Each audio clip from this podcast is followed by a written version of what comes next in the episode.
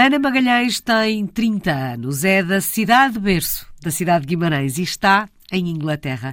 Chegou em setembro de 2015, há pouco mais de sete anos, e em Londres começava a escrever a sua história de portuguesa no mundo. Vamos recuar no tempo, sete anos, para perceber como é que isto tudo começou. Como é que foi o início desta história, Ana? Ora bem, eu acabei o meu mestrado em 2015, no verão. Acabei a minha tese no final de julho. Lembro-me que eu me candidatei para alguns trabalhos no Porto uh, que eu estudei no Porto, na Universidade, e eu lembro-me de me candidatar para trabalhos mais ou menos relacionados com aquilo que eu estudei. Eu tinha estudado na licenciatura Línguas, Literaturas e Culturas e depois tirei o mestrado em uh, Estudos de Teatro e tentei procurar alguma coisa que estivesse de alguma forma relacionada com línguas. Lembro-me que me cheguei a candidatar para trabalhar no Museu de Futebol Clube do Porto, mas já não me recordo exatamente o que era, tinha a ver com lidar com crianças. Eu dei aulas uh, nas AECs eh, enquanto estava a tirar o mestrado, era uma hora por dia. Eh, eu fazia quatro dias por semana, creio, já não me recordo muito bem. E eu procurei trabalho, não consegui encontrar eh, nada e eu tinha a possibilidade de poder ter continuado e fazer um doutoramento, mas eu nessa altura não queria, já não queria estar a dar esses encargos financeiros aos meus pais, porque o doutoramento era bastante mais caro uhum. e seriam sempre quatro ou cinco anos. Um, e então, como não encontrei trabalho, a minha irmã já estava cá a viver em Londres, que ela veio para a universidade em Londres em 2012. Todos os verões a minha irmã voltava para ir passar o, para ir passar o verão. Ela não queria estar aqui. Uh, e depois acabei nesse verão por vir pela primeira vez, uhum. ela voltar de forma mais permanente. Na altura, uh, voltei eu, a minha irmã, a amiga dela e a minha a minha namorada na altura, que agora é, é uma grande amiga minha ainda hoje, e nós viemos em setembro, decidimos vir todas. Ela, eh, eh, ela também não tinha também não tinha trabalho, não estávamos a ver perspectiva nenhuma em Portugal e não queríamos trabalhar Uh, no setor de, de, de, restauração ou de, de, comércio em Portugal, porque a minha, a minha amiga, uh, a Sol, ela já tinha trabalhado na Pizza e os salários eram eram mínimos, era uma coisa, era, eu lembro-me que ela recebia, acho que eram 2 euros e, não, 1,98€ a hora. e, uh, e nós não queríamos fazer isso, então viemos e foi com a ideia mesmo de vir e arranjar um trabalho, fosse onde fosse, que era uhum. para nos uhum. podermos sustentar a nós próprios, basicamente. Oh, Ana, mas a ideia da experiência internacional era uma ideia presente? Ou de facto um, é a falta de oportunidades em Portugal que a faz olhar para a experiência Ora, internacional? É um pouco dos dois. Eu sempre gostei, eu sempre adorei Londres e eu mesmo antes de vir para cá viver, eu vim a Londres uh, como turista seis vezes, em seis, seis ocasiões diferentes. Desde que era pequena, a minha mãe adorava uh, o filme o Notting Hill com o Hugh Grant e a Julie Roberts e eu lembro-me de ver isso e ficar apaixonada pelas ruas uhum. da, da, cidade. E eu depois cresci também muito naquela altura na geração do Harry Potter e uh, adorava tudo que tinha a ver com Harry Potter também, então para mim sempre foi uma cidade que me fascinou. Depois, como a minha irmã já estava cá e eu sempre gostei, já conhecia mais ou menos a cidade, se bem que do ponto turístico, mas já me, já me sabia movimentar aqui à vontade. E como não tinha oportunidades de emprego em Portugal, uh, foi o que mais fez sentido, porque uhum. na minha cabeça eu não podia estar a viver à custa dos meus pais. Se bem que eu sei que eles me suportariam, mas eu não queria, não, não queria estar a fazer isso. Uh, e então foi, foi uma junção dos dois. Eu já gostava da cidade e, e sempre disse que gostava de viver cá um dia. E como não tinha trabalho e não conseguia encontrar, então acabou por ser o, curso natural, foi vir para cá e não para outro sítio, se calhar. E já lá vão uh, mais de sete anos. Uma Exatamente. coisa é irmos para uma cidade de férias, de fim de semana, em turismo, outra coisa é mudarmos-nos de malas e bagagens para. Como é que foi o início desta aventura? Foi terrível. Eu lembro nós vivíamos numa casa que partilhávamos com 12 outras pessoas, porque na altura foi era a única coisa que podíamos pagar.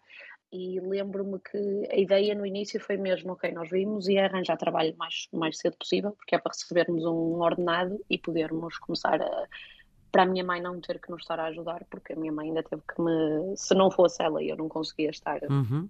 Não conseguia ter vindo, porque ela ainda me emprestou bastante dinheiro. Emprestou não, deu, porque a minha mãe não me deixa pagar nada de volta. e então lembro-me do, do, dia em que comecei a trabalhar, eu tive um shift um shift é um turno. Tive um turno uh, que foi do meio-dia às nove e eu lembro-me de contar todos os minutos que passaram e esperar até às uh, terem passado 4 horas e 15 minutos para eu depois fazer a minha, pausa, a minha pausa de meia hora, para depois só ter exatamente o mesmo tempo uh, que restasse para o resto do turno até acabar. E quando saí, chorei. E chorei durante imenso tempo até chegar a casa, a viagem de autocarro, e depois chorei ao telefone com a minha mãe. E pronto, no dia seguinte fui trabalhar e já não chorei no segundo dia. E pronto, e depois a partir daí tornou-se tornou mais fácil. Aqueles primeiros dias em que uma pessoa muda de país, é tudo muito diferente a nível de como é que funcionam as finanças aqui, não é? Como é que uma pessoa vai ao banco, como é que se abre um, como é que se abre uma conta, o que é que é preciso fazer, é preciso ir à segurança social, o que é segurança social.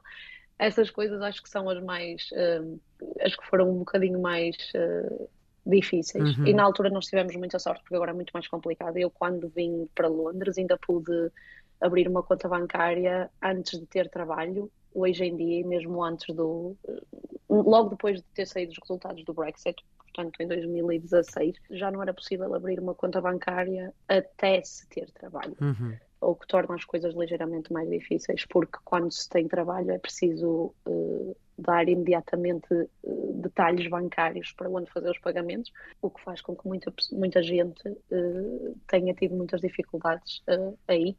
E nós ainda tivemos bastante, bastante sorte porque eu consegui abrir a conta antes de de facto ter arranjado trabalho. Uhum. Isso permitiu-me também, porque eu lembro-me, eu vim para Londres, comecei a procura de trabalho no dia seguinte, tive logo uns turnos à experiência nos primeiros dias e eu, passado 10 dias, já estava a trabalhar uh, com um contrato assinado a full time num restaurante e esses 10 dias serviram para tratar de todas as coisas que depois, basicamente, depois já não tive tempo, porque já estava só a trabalhar e eu queria trabalhar o máximo possível, porque era para, para ter dinheiro. Uhum. Ana, burocracias à parte, já percebemos que as burocracias uh, podem atrapalhar e muito no processo de, sobretudo de integração na fase inicial, mas do ponto de vista pessoal, do ponto de vista social, cultural, como é que foi adaptar-se à vida em Inglaterra? À vida em Londres, neste caso? Ora bem, quando nós mudamos para aqui em 2015, não foi tão difícil do ponto de vista social, porque eu não vim sozinha. E obviamente isso ajudou bastante, porque tinha a minha irmã, tinha a amiga da minha irmã que já conhecia também desde que elas andaram na escola uh, juntas, tinha então a minha namorada, acabámos todas a trabalhar no mesmo sítio durante algum tempo e era um ambiente de pessoas que estavam na mesma situação que nós, que tinham vindo de países, a maior parte das pessoas com quem eu trabalhava eram espanholas, e eram pessoas que tinham vindo exatamente nas mesmas condições, não tinham trabalho no país deles, vieram para outro país para arranjar uma situação melhor e tínhamos todos mais ou menos a mesma idade, de maneira que não que facilitou as interações, porque uhum. estávamos, tínhamos todos uh, um, Estavam todos no mesmo barco. E, portanto, havia uma barco, grande exatamente. capacidade de identificação com o outro. Exatamente. E eu também, como tinha, eu tinha mesmo, tinha uma relação muito grande com os meus amigos, ainda tenho em Portugal, e com a minha família, mas, e eu fiz por, eh, eu logo em novembro, eu vim em setembro, e em novembro tive que voltar a Portugal porque tinha a apresentação da minha tese, que ainda não tinha feito. Em dezembro a minha mãe veio para passar o Natal connosco, eu em janeiro voltei a Portugal, e eu a cada três meses durante os primeiros anos, a cada três meses, voltava sempre a Portugal. Ou seja, como nós tínhamos acabado de nos mudar para Londres, todos os meus amigos e toda a família também, toda a gente queria vir visitar, uhum. não é? Uhum. Agora que tinham estadia. e então tivemos muita gente a vir visitar-nos, especialmente nesse período dos primeiros três, quatro anos, e a passarem tempo em nossa casa, passarem tempo connosco, que tornou muito mais fácil esses primeiros, essa fase inicial, uhum. até de facto ter tempo de fazer amizades e conhecer a, eh, a, vida social da cidade. Tivemos pelo menos essa parte de, de, de Portugal que uhum. veio connosco também e que ajudou bastante. À medida que foi conhecendo o dia a dia, os hábitos, os costumes, o que é que mais a surpreendeu em Londres? Vou dizer em Londres porque eu sei que Londres é uma Sim, Inglaterra sei, à parte do é verdade, resto é de Inglaterra, é não é? É verdade. Eu, para mim, o que há de sempre surpreender é, é a cultura, a cultura de pub que eles uh, têm aqui, que é muito diferente da cultura, a vida à noite, que é muito diferente da vida em Portugal. Em Portugal começa tudo mais tarde, quando uma pessoa sai à noite. Uh, ninguém vai para uma discoteca antes das duas da manhã, porque isso não é fixe.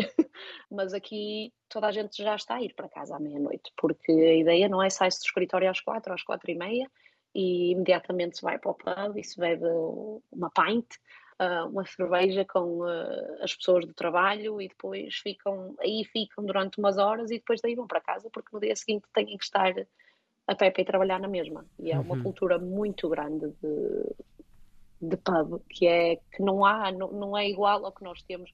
Eu acho que em Portugal que eu dou conta e mesmo quando quando vou e, e, falo com outras pessoas que já estiveram em Portugal que não são portuguesas, a cultura do, do beber e de beber uma cerveja ou de, tomar um copo com os amigos é muito mais feita à volta da mesa, há sempre comida envolvida uhum. também e isso torna a experiência completamente diferente, porque aqui é muito mais bebe, bebe, bebe, acaba por ser até, até cair e dura muito menos tempo, com muito mais intensidade, enquanto em Portugal uma pessoa pode começar às duas da tarde, está sentada à mesa com os amigos ou com a família, uma garrafa de vinho e com uh, umas cervejas ou o que seja, e depois continua e vai pela noite dentro, porque tem sempre comida à mistura também, acaba por ser uma é uma experiência e não só uma ocasião. Aliás, somos conhecidos por estarmos a almoçar a pensar no que é que vai ser o jantar. Exatamente, exatamente. Ana, passaram um pouco mais de sete anos desde que chegou a Londres. Sente-se em casa ou há algum aspecto da vida diária ao qual nunca se tenha rendido? Algum hábito, algum costume ao qual nunca se tenha adaptado, que continua a estranhar passado estes anos todos? Não, eu sinto-me sinto em casa. Isto, eu quando eu digo sempre quando vou a Portugal, eu sinto-me turista no meu próprio país, de certa forma. A única coisa que falta para que fosse mesmo mesmo casa é a família que tenho em Portugal e os amigos, que era bom que estivessem cá, mas a parte disso já estou muito mais acostumada à vida aqui do que à vida em Portugal. Eu acho também, de certa forma, isso se deve ao facto de eu me ter desenvolvido enquanto uma pessoa adulta uhum. cá e não em Portugal, porque em Portugal não eu cresci em Portugal e vivi em Portugal, mas uh, eu quando saí, saí da universidade direita para cá por muito que, claro, em teoria, não é? Já tinha mais de 18 anos e uma pessoa já é considerada adulta na minha cabeça, não era. Não é que ainda me veja assim hoje como isso, mas a forma como, a forma como desenvolvi, aquilo que sou como pessoa hoje, a maior parte deve-se a estes anos que tive aqui, que foi nessa cidade que se fez, que nesta cidade que se fez esse desenvolvimento e de maneira que eu considero mesmo, eu aqui sinto-me completamente à vontade. Eu sei, é, é, faz parte de mim a cidade e quando eu vou, quando eu vou a Portugal, as cidades não fazem parte de mim, as pessoas fazem, mas a cidade não. Como é que são os ingleses? Depende de onde são os ingleses. mas uma coisa que eu noto muito é que é muito mais fácil ter. Eh, são muito mais. Eh, uma expressão que nós usamos no Norte é tu lá. Que é muito mais fácil falar, seja do que for, com uma pessoa uh, inglesa, por exemplo, por, do que é com uma pessoa portuguesa. Eu acho que há uma abertura maior, não só porque também, obviamente, Londres é uma cidade muito grande e isso faz com que haja uma diversidade muito maior, mas a língua em si, a língua inglesa em si, tem muito menos barreiras, tem muito menos formalismos, uhum. ou formalidade, a formalidade que a língua portuguesa tem. E isso permite uma conversa muito mais fluida, é muito mais fácil, seja com quem for, não importa que posição é que a pessoa tenha ou que não tenha, onde, quanto dinheiro é que a pessoa tem ou que não. Falamos da mesma forma para toda a gente. Talvez não para a família real, mas eu não falo com eles. Uhum. Portanto, é muito é muito simples ter uma conversa e eu sinto que as pessoas estão sempre dispostas a, a, ouvir e gostam de, gostam de falar e de ouvir coisas sobre, outros, uh, sobre outras pessoas e sobre outros países. Agora, claro, há zonas, tal como em Portugal, que se diz muito que as pessoas do Norte são mais uh, afáveis ou mais uh, acolhedoras uhum. do que as uhum. do Sul, verdade ou não, não é que a pessoa é uma pessoa, mas cá eles têm exatamente a mesma coisa. Eles dizem que as pessoas do Norte são muito mais uh, receptivas e muito mais acolhedoras do que as pessoas do Sul. Há uma rivalidade também grande uh, cá no Reino Unido entre o Norte e o Sul do país, sendo o Sul Londres e, algumas das zonas mais uh, com mais dinheiro uhum. do, do, país do que e o Norte são as zonas mais frias e também com classe mais trabalhadora. Mas regra geral, todos os ingleses que eu, à parte de, com exceção de alguns todos os ingleses que eu conheci foram, foram pessoas fantásticas. Bom, oh Ana, falou há pouco da família real. A Ana já está em Inglaterra há, há mais de sete anos. Portanto, e, e porque tocou no, no tema, digamos assim, como é que foi viver os últimos acontecimentos no que a família real diz respeito aí, em loco? Uh, como é que foi viver este momento ao qual ninguém, por mais que goste ou não goste da realeza fica indiferente. Completamente. Foi uma experiência um bocadinho surreal, porque veio, obviamente não, é, não, não foi planeado, mas uhum. a, eh, a morte da rainha acabou por vir exatamente num, num momento em que tinha sido anunciado que ia haver mais aumentos nas despesas uh, com eletricidade e com o gás numa altura em que se fala aqui do maior aumento dos custos de vida desde 1950, em que há mais, há mais bancos alimentares do que McDonald's no país. Nesse momento tudo parou. Foi como até houve um, houve um jornalista, já não me recordo de que canal, que disse que a morte da rainha até fazia as pessoas pensarem o ridículo que era termos estado a pensar há uns dias no aumento dos custos de vida. E essa, essa frase caiu mal com muita gente porque foi naquele momento o país parou tudo, parou, parou tudo, uhum. tudo deixou de tudo, tudo que era importante deixou de ser para que se focasse tudo no funeral e nos 10 dias após a morte e até ao funeral. As ruas fecharam, eh, houve cortes, houve celebrações, houve os negócios fecharam, não todos, a maior parte dos negócios que fossem do governo, fecharam. Houve bastantes negócios privados também, mas obviamente no privado depois é à vontade de cada um. Eu, eu trabalhei, por exemplo, estava a trabalhar nesse dia, mas foi, foi um bocadinho surreal, porque quer uma pessoa queira, quer não, uhum. faz parte desse momento, porque a vida não continuou exatamente como no resto dos dias todos, porque a televisão deixou, a BBC, por exemplo, só fazia broadcast de coisas que tivessem, de, de, notícias que tivessem a ver com a rainha, de reportagens que tivessem a ver com a rainha ou com a família real. A rádio, o mesmo, houve programas que deixaram de passar até os 10 dias, até uhum. depois do funeral. Ou seja, é uma alteração abismal. O dinheiro que foi gasto nisso tudo, mais abismal ainda é. Uhum. E ainda estão muitas mudanças para vir, porque agora o, as notas vão ter que ser, o dinheiro vai ter todo que ser alterado, vai ter que deixar de ter eh, a cara da rainha para passar a ter a cara do rei. Uh, portanto, há uma série de coisas que ainda vão acontecer, há uma série de documentos que têm que mudar de nome oficial, de edifícios que têm que mudar de nome oficial. É, é engraçado de certa forma, porque é uma coisa que nunca aconteceria em Portugal, porque nós não temos uma monarquia, uhum. e é é engraçado estar cá enquanto isso está a acontecer, mas ao mesmo tempo é um bocadinho surreal porque há tanta coisa importante que não se está a fazer só para se pensar exatamente nesse, nesse momento. Aliás, eu acho que das coisas que mais me tocou nessa altura foi o facto de haver eh, famílias que tinham funerais marcados de, de, de entes queridos uhum. que tinham falecido, que tipo, os funerais foram cancelados ou foram adiados até depois do funeral da rainha.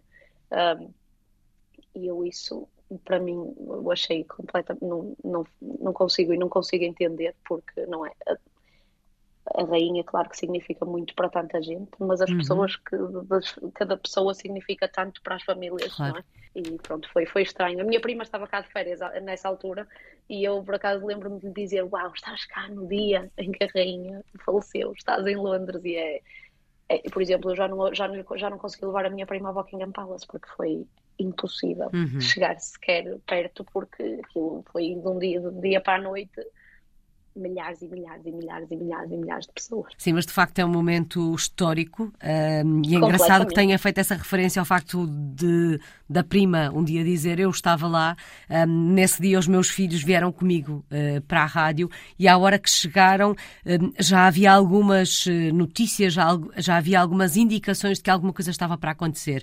E ao fim do dia eles foram-se embora da rádio a dizer que daqui a uns anos, quando falarem na escola, uh, nas aulas de história, sobre a morte da, da Rainha de Inglaterra, não é? da Rainha Isabel II, eles vão saber onde estavam. Estávamos na rádio Sim. no dia em que a Rainha morreu. É de facto Exatamente. marcante para, para toda a gente. Ana, vamos então olhar para o lado profissional desta experiência. O que é que faz por aí? Ora, eu trabalho em restauração. Trabalho em restauração desde que vim para Londres. Muito por eh, porque era o trabalho mais disponível no Reino Unido e quando eu vim para Londres sem experiência, não tinha, praticamente não tinha experiência de trabalho. Tinha como professora de inglês nas AEC, mas eu não, não gostava de ser professora. e não queria fazê-lo outra vez. E queria arranjar um trabalho que me desse dinheiro o mais rápido possível. O setor da restauração cá paga razoavelmente bem por causa do, do, da taxa de serviço. Eu não sei se essa é a tradução exata, mas uh, em Portugal nós não temos, que é uma taxa que se paga no fim da, da refeição pelo serviço uhum. prestado. Essa taxa de serviço, por exemplo, uh, chega a ser uh, quase metade do meu ordenado, às vezes. e isso faz, faz uma diferença muito grande. E eu, na altura, comecei a trabalhar em restauração porque foi a primeira coisa que apareceu e eu só queria juntar dinheiro para me poder sustentar. E depois acabei por ficar porque quando finalmente senti que estava num patamar em que podia procurar outras coisas, mais relacionadas se calhar com aquilo que tinha estudado, já tinha saído da universidade há tempo demais para ser considerada uma pessoa que tinha acabado de sair da universidade e, portanto, havia muitas oportunidades que já não estavam disponíveis para mim, porque eram só para pessoas que tinham acabado de, de se graduar. E depois quanto mais tempo passou, então depois, para além de já não ter acabado, para além de já ter passado esse período de ter terminado a universidade há pouco, não tinha experiência crescente, que é uma história acontece acontece sempre é um ciclo uhum. um bocado vicioso que é difícil que é não acho não tenho experiência mas como é que vou ganhar a experiência se, se ninguém, ninguém, abrir a porta? me der a oportunidade? E então acabei por eh, acabei por ficar em, em restauração. Eu desde que vim para Londres só tive dois trabalhos em dois restaurantes diferentes.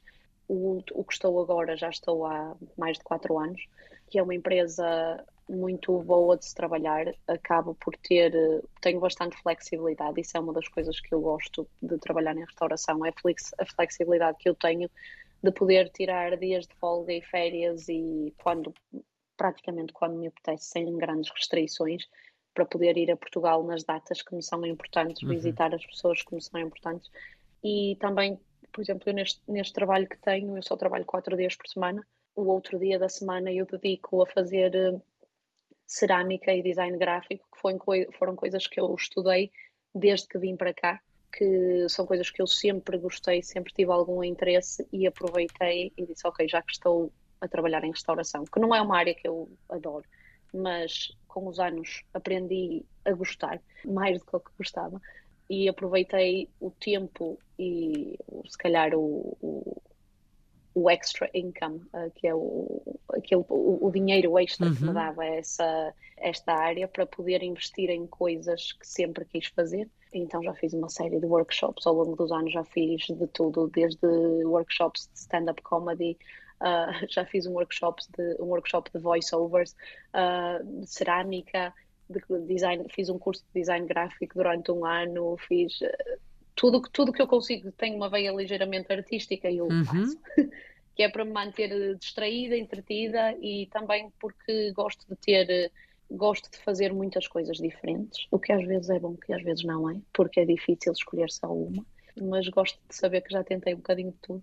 E pronto, então foi, acabei por ficar em restauração e é em restauração que tenho trabalhado. Faço às vezes uh, faço traduções à parte, mas uh, não para amigos uh, e para amigos de amigos que precisam, basicamente. E isso vai-me deixando. Só, lá está, dá-me dá outras. Uh, são outros interesses que eu vou podendo prestar atenção e fazer e que posso desenvolver que só consigo porque tenho a possibilidade de só trabalhar quatro dias por semana e tenho o tempo extra para poder fazer essas coisas. Bom, antes de começar a falar de todas estas outras coisas uh, que foi fazendo uh, ao longo destes anos, uh, a determinada altura dei por mim a pensar se não haveria um amargo de boca pelo facto de estar, e passa a expressão, obviamente, por estar a trabalhar na restauração depois de ter estudado uma determinada área.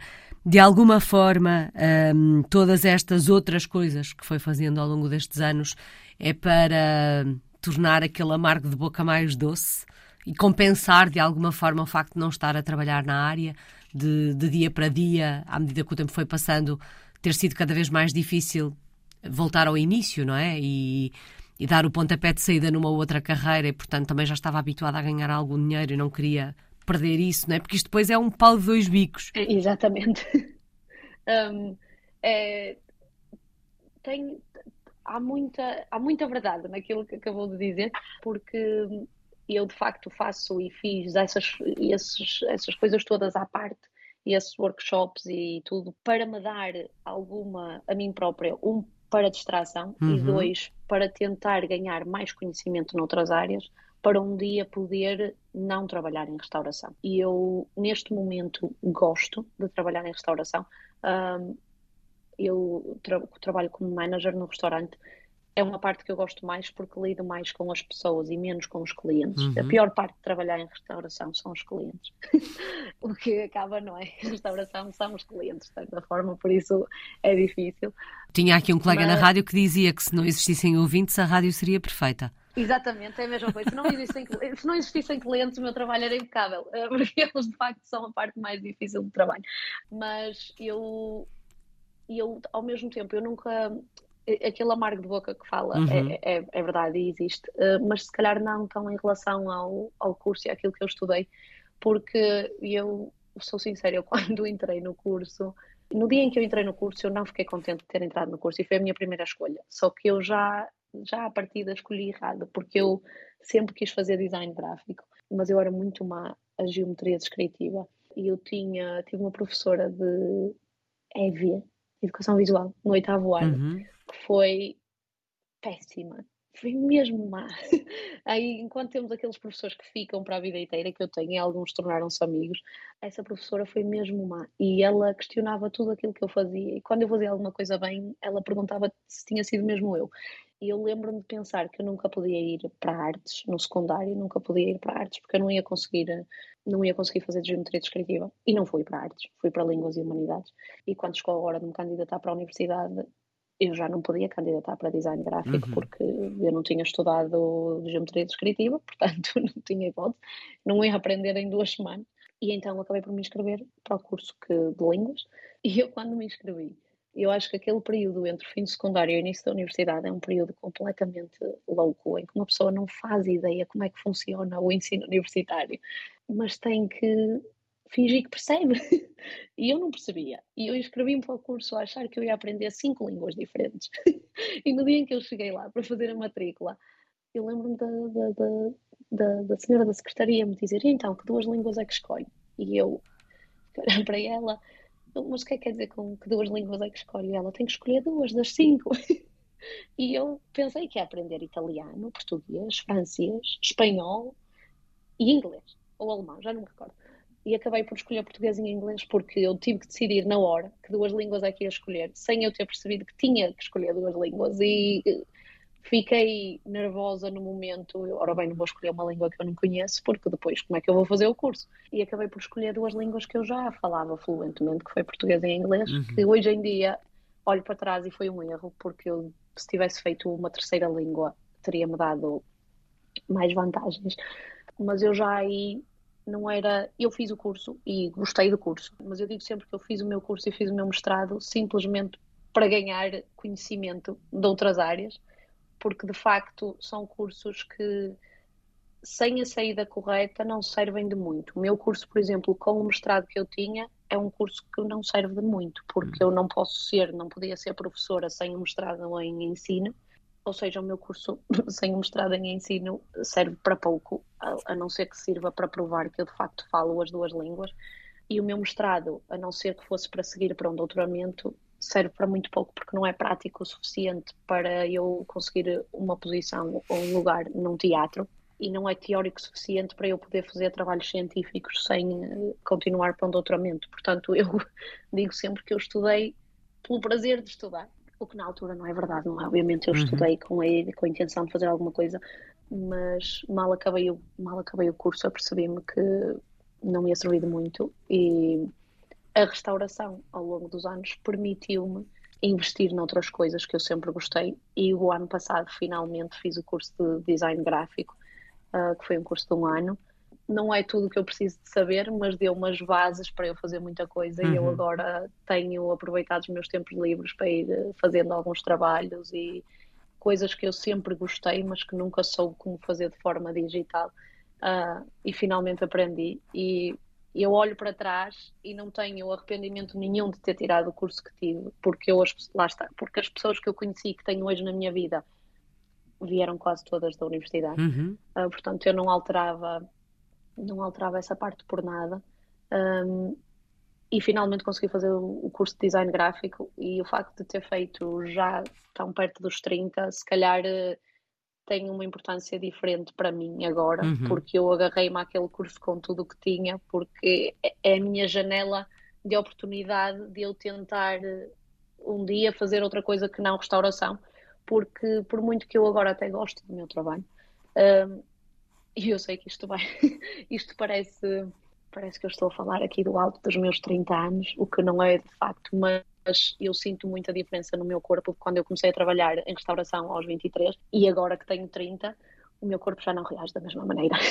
E eu às vezes pergunto-me quanto tempo é que eu vou conseguir fazer este trabalho, porque às vezes são 10 horas por dia, 10 ou 11, e das 10 horas por dia que eu estou a fazer, 8 são a pé, uhum. para cima e para baixo, a subir, a andar para trás e para a frente, uh, sempre. E cansa. É fisicamente um trabalho muito exaustivo mais do que psicologicamente, mas fisicamente é muito uhum. cansativo. Bom, e certamente todas estas outras coisas que fez uh, vão certamente ajudar o caminho a percorrer. Uh, Costuma-se dizer que nada na nossa vida acontece por acaso, certamente chegará a, a bom porto. Se fôssemos visitar a Londres, onde é que nos levava? Que locais é que tínhamos que conhecer? Podem ser os seus locais preferidos, Ana? Ora bem, em Londres, meus locais favoritos eu levava, levo sempre toda a gente que cá vem, levo a Greenwich, que é, ora bem, não é uma cidade, porque Londres é cidade, eu tenho sempre dificuldade com estes termos, mas é uma zona de Londres, uh, que é do outro lado do rio, que é uma zona antiga, tem, tem uma colina, e ao subir essa colina, no cimo da colina tem o Museu da Astrologia, uh, e olhando para baixo dá para ver o edifício da Universidade de Greenwich e um outro edifício uh, que não me recordo o nome, que também é um edifício que já tem alguns séculos. E do outro lado do rio vê-se a cidade, a, a, zona da cidade de Canary Wharf, que é onde é o distrito financeiro. É uma, uma paisagem fantástica, porque é completamente diferente. De um lado é ver o que uma pessoa pensa que, que é a Inglaterra, que é aquele, o antigo, e é as casas senhoriais e os jardins, e do outro lado é, são arranha-céus e luzes e as coisas artificiais que têm modernas e é uma paisagem de cortar a respiração e esse é um dos meus sítios favoritos.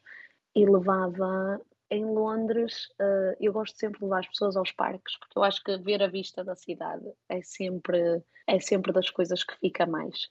E gosto sempre de levar as pessoas àqueles cantos escondidos que, que já se começam a ser mais conhecidos, mas que as pessoas se calhar não estão, não, não estão tão uh, estão à espera de uhum. ver. Uh, e as zonas da cidade que eu, a que eu tenho mais acesso porque vivo cá, que as pessoas se calhar não vêm. Eu lembro-me, por exemplo, das vezes todas a que vim a Londres, eu nunca vim, nunca tinha ido, só, só numa das vezes a que fui visitar Brick Lane e East London e neste momento eu vivo em East London e eu sempre que venho cá trago as pessoas porque há uma série de mercados de rua que são tão interessantes e que não aparecem nos, roteiros. nos mapas ou nos uhum. roteiros, porque há tantas outras coisas para ver. E levava sempre ao Museu de História Natural, porque eu gosto muito de ir lá, apesar de não mudar bastante o museu de, de, de vez para vez, mas especialmente para ir com família, vale a pena porque é muito interessante. E no Natal eles têm um, um ringue, não sei como é que se diz em português, uh, um ringue de patinagem uh,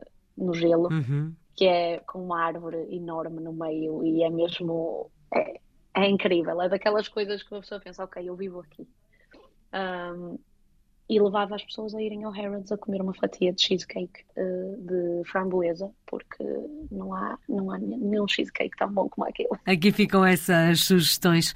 Ana, quando olha para o futuro, é por aí, por Inglaterra, que se vê durante mais alguns anos? Ora, essa é uma questão que vai e vem muitas vezes na minha cabeça, e eu e a minha namorada, a minha namorada é inglesa, é de Essex, aliás, e ela adora Portugal. Desde que eu a levei a Portugal pela primeira vez, ela ficou completamente apaixonada e eu tenho muitas saudades da minha mãe e do meu irmão, especialmente, acima de tudo, porque eu, se pudesse, estava com eles sempre. Uh, a minha mãe é a melhor pessoa que existe no mundo. Eu sei que, claro, muita gente dirá isto, mas eu, uhum. se pudesse estar com ela todos os dias, estava com ela todos os dias.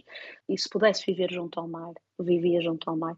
E há sempre a vontade, nós gostávamos muito de voltar para Portugal e de ir para Portugal abrirmos um negócio, uh, eu e a minha namorada, talvez um pouco relacionado com aquelas coisas todas que eu já fiz e que tenho vindo a fazer. A vontade está lá, mas falta há muita coisa que tem que, que tem que fazer, que tem que jogar certo uhum. para que isso possa acontecer, porque primeiro já não é tão fácil para uma pessoa do Reino Unido mudar-se para Portugal, não é? Porque desde o Brexit as coisas uh, já não pode simplesmente levar as malas e ir.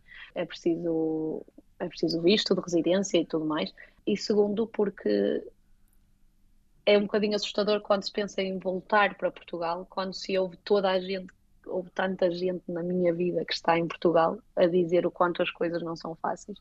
Aqui também não estão muito fáceis, mas acaba por haver um bocadinho mais de margem de manobra ainda do que o que há em Portugal. Ou seja, para isso acontecer tem que haver um, um fundo monetário, não é? Que está a ser construído, mas que é demora. Uhum. E depois, claro, é sempre é, é, será que vou estar pronta para tomar esse risco? Porque é um risco, não é? Porque pode correr bem ou pode não correr. E eu tenho a possibilidade de poder voltar ao Reino Unido, mesmo que vá para Portugal as coisas não corram bem, mas isso só acontece durante cinco anos, porque eu não sou cidadã britânica. Ou seja, há muita coisa em risco. Eu, a vontade de voltar a Portugal é muita, porque faz-me falta o sol e a praia, e faz-me falta a família e os amigos, mas não sei até que ponto, a nível profissional, eu não quero voltar para Portugal e trabalhar em restauração porque não é o mesmo tipo de serviço e não é o mesmo tipo de indústria, nem o mesmo tipo de rendimento. Ou seja, tem que ser uma coisa muito pensada. Uhum. Para já estamos cá. Uh, o futuro logo, logo se verá. O futuro logo virá, é verdade. Qual é que foi a maior, ou qual é que tem sido a maior aprendizagem destes últimos sete anos? Um dia de cada vez.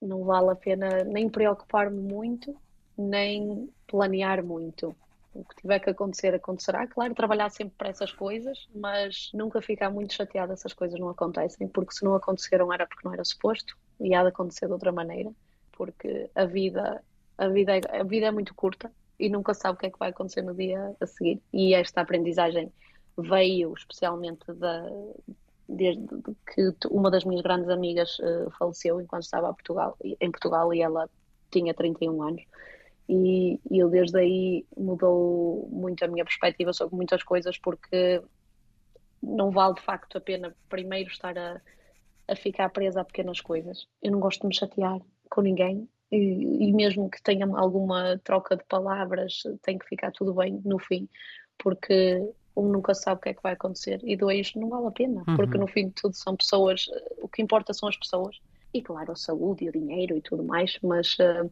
a roda gira da forma que tem que girar e o que tiver que acontecer, acontecerá. E não posso levar as coisas muito a peito, mesmo que sejam coisas minhas. Isso também foi uma coisa que a cerâmica me ensinou, porque uh, os ceramistas dizem todos que não se pode ser muito precioso uh, acerca das peças, porque tudo no processo de fazer uma peça de cerâmica pode correr mal e a qualquer momento a, peça pode partir em mil pedaços e uma pessoa não se pode agarrar às coisas uh, assim com tanta afinidade porque a qualquer momento pode desaparecer e não tem problema faz-se de novo e tenta-se de novo e está tudo bem. Uma bela imagem.